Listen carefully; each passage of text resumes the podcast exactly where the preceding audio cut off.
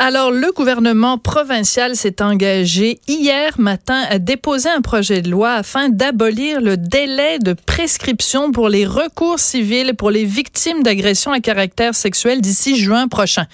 Vous lisez ça dans votre journal et vous vous dites de que c'est. Alors, pour dépatouiller tout ça, on va parler à quelqu'un qui a été victime d'un prêtre euh, pédophile. Elle s'appelle Shirley Christensen. Vous l'avez déjà entendu euh, à mon émission il y a quelques mois de ça, où justement, elle qu'on euh, abolisse ces fameux délais de prescription. Bonjour, Madame Christensen.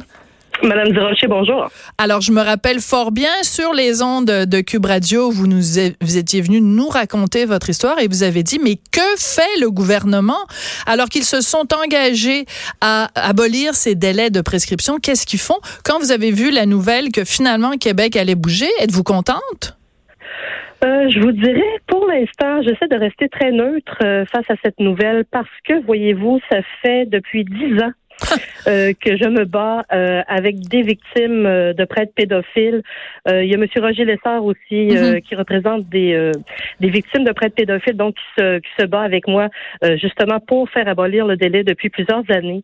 Et ça fait plusieurs fois donc on nous dit bon, on, on, prend votre demande au sérieux, on rencontre les ministres de la justice, on nous dit bon, c'est à l'étude et finalement euh, la question que je me suis posée quand j'ai vu cette nouvelle-là hier, euh, pourquoi est-ce que ça a pris Madame Yvon pour faire bouger les choses? Hmm.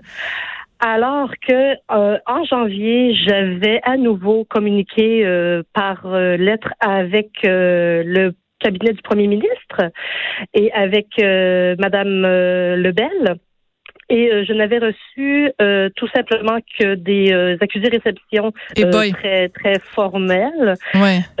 et rien depuis ce temps-là. Alors, je me demande pourquoi est-ce que le gouvernement qui est présentement au pouvoir, la CAC, quand ils avaient déposé leur projet de loi justement en ce sens en mars 2016, et c'est eux qui sont au pouvoir présentement et ils ne font rien, ils n'ont rien fait avancer depuis. Euh, pourquoi est-ce que ça a pris à ce moment-là, Madame Yvon, pour faire bouger les choses? Je suis vraiment très amère. Hmm. Euh, donc, moi, ce que je fais, c'est que j'attends euh, que ce soit fait pour me réjouir. Vous allez le voir quand vous allez, vous allez le croire quand vous allez le voir.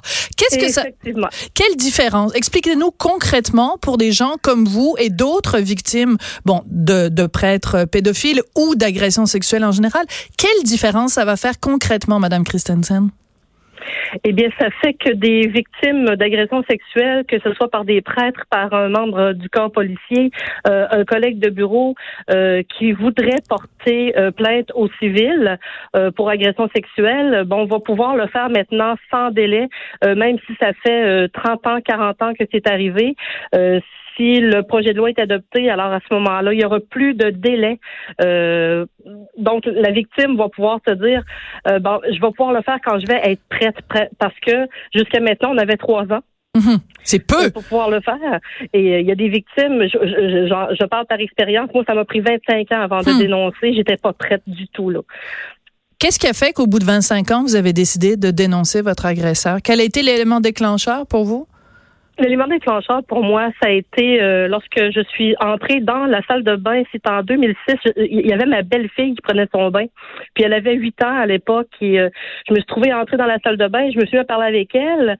Et en la voyant, ça a fait un déclic dans ma tête. Mais je me suis dit, j'avais ce petit corps-là, moi, hmm. la dernière fois où il m'a touchée et tout s'est mis à débouler. Je me suis remise à avoir des, des comportements euh, bon anormaux que j'avais là, comme certaines victimes d'agressions sexuelles peuvent euh, faire là, pour euh, essayer de, de, de, passer à travers ça. Je, me suis remise à avoir des comportements que j'avais quand j'étais petite. Et c'est mon mari qui, qui me reconnaissait plus du tout, qui m'a dit là, il va falloir que tu fasses quelque chose. Là, qu'est-ce qui se passe? Et lorsque je lui ai raconté, il m'a dit tu laisses pas ça là, tu portes plainte à la police immédiatement. Excusez-moi, Madame Christensen, juste pour être sûr de bien comprendre, vous voulez dire que jusqu'à cette journée-là où vous êtes rentrée dans la salle de bain, votre mari ne savait pas que vous aviez été agressé sexuellement? C'est quelque chose que vous aviez refoulé ou que vous aviez, entre guillemets, caché? J'avais tenté de refouler le tout euh, pour essayer d'avoir une vie le plus normale possible parce que mhm. c'est pas des choses qu'on qu'on aime à se remémorer. Alors euh, j'avais essayé de faire fi, de tourner la page et puis finalement ça a pris cet événement là hmm. pour que tout se mette à débouler. Donc on pense que parce qu'on se dit bon on essaie de plus y penser, on met ça derrière nous, euh, que que ça reviendra pas nous chercher et ça revient toujours. Ouais, il y a quelqu'un euh, que je connais que je peux évidemment pas euh, nommer qui en a été agressé à l'adolescence et qui en a parlé pour la première fois à l'âge de 84 ans c'est la honte souvent, c'est la honte, le, le, peur du jugement des autres. Est-ce qu'on va être cru? Euh, C'est tout ça qui empêche les victimes de parler. Euh, en plus du fameux délai de prescription, quand, quand, les victimes veulent poursuivre, eh bien, elles se font euh, taper sur les doigts presque mm. en, se faisant dire par les avocats de l'autre côté, le juge, ben vous auriez dû dénoncer avant, vous aviez trois ans pour le faire, il est trop tard. Mm. Donc, euh, ce que vous êtes en train de nous dire, c'est que c'est pas juste une question légale, le fait qu'on abolisse ce délai de prescription, c'est qu'on va redonner la dignité aux victimes d'agressions sexuelles. Bien oui, bien oui, parce que c'est ça. Si une victime vit avec ça toute sa vie, euh, c'est lourd à porter, c'est très lourd parce qu'on a des conséquences physiques, des conséquences psychologiques. Euh, moi-même, je suis sous médication, j'ai un trouble alimentaire qui s'est développé suite à ces agressions sexuelles-là. Euh, c'est pas évident. Là. Je, suis suivie par une psychiatre là, de façon euh, hebdomadaire. Hmm.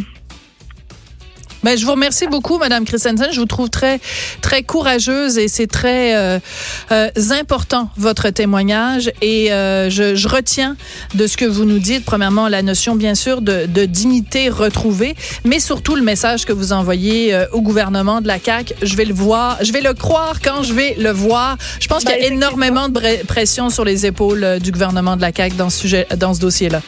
Eh bien, moi, j'interpelle le premier ministre euh, François Legault euh, de, de, nous prouver qu'il va le faire. Absolument. Merci beaucoup, Charlotte Christensen. Ça a été euh, très, très agréable de vous parler, même si vous parlez de choses pas faciles, et je vous remercie d'avoir accepté de le faire. Merci d'avoir écouté. On n'est pas obligé d'être d'accord lundi. Ben, écoutez, toute la journée, une programmation spéciale de préparation aux élections fédérales. On se retrouve mardi.